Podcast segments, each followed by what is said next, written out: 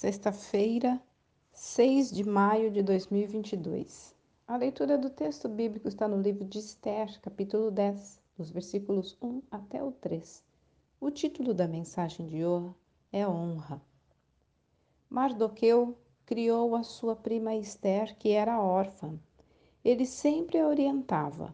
Por exemplo, quando ela ficou insegura em ir à presença do rei em prol do povo judeu pois ninguém tinha permissão de interrompê-lo.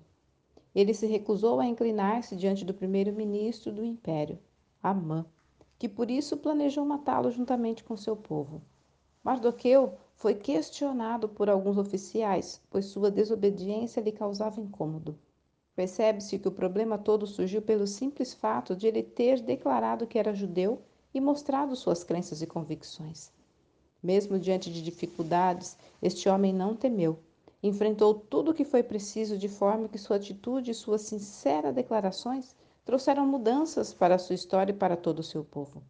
Mardoqueu agia em prol do bem comum e não buscava benefícios particulares. Sendo primo de Esther, ele poderia ter usado sua posição para alcançar sonhos individuais, mas não foi o que fez. Ele sempre queria ajudar aqueles que estavam ao seu redor. Cuidou de Esther, salvou a vida do rei e o do seu povo. Não estava preocupado com reconhecimentos, mas sua postura o levou a ser amado e estimado. Aprendemos com sua vida que devemos olhar para o próximo e ser fiéis a Deus, e não aos seres humanos, pois ao final quem traz a honra é o Senhor. Por seu caráter, Mardoqueu foi engrandecido por aquele que ocupava o cargo mais poderoso da época, o rei Xerxes.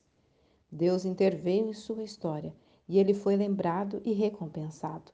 Não esperou ter um alto cargo no palácio para fazer a diferença, mas sendo o que era, usou sua vida para servir o próximo e honrar seu Deus. Por isso, no tempo certo, recebeu o que merecia. E quando foi honrado, não se engrandeceu, continuou a ajudar seu povo. Ele é um exemplo para nós, tenhamos ou não poder e autoridade sobre os outros. Olha, a honra do ser humano consiste em servir o próximo e glorificar a Deus. Texto retirado do presente diário da Rádio Transmundial, edição 21.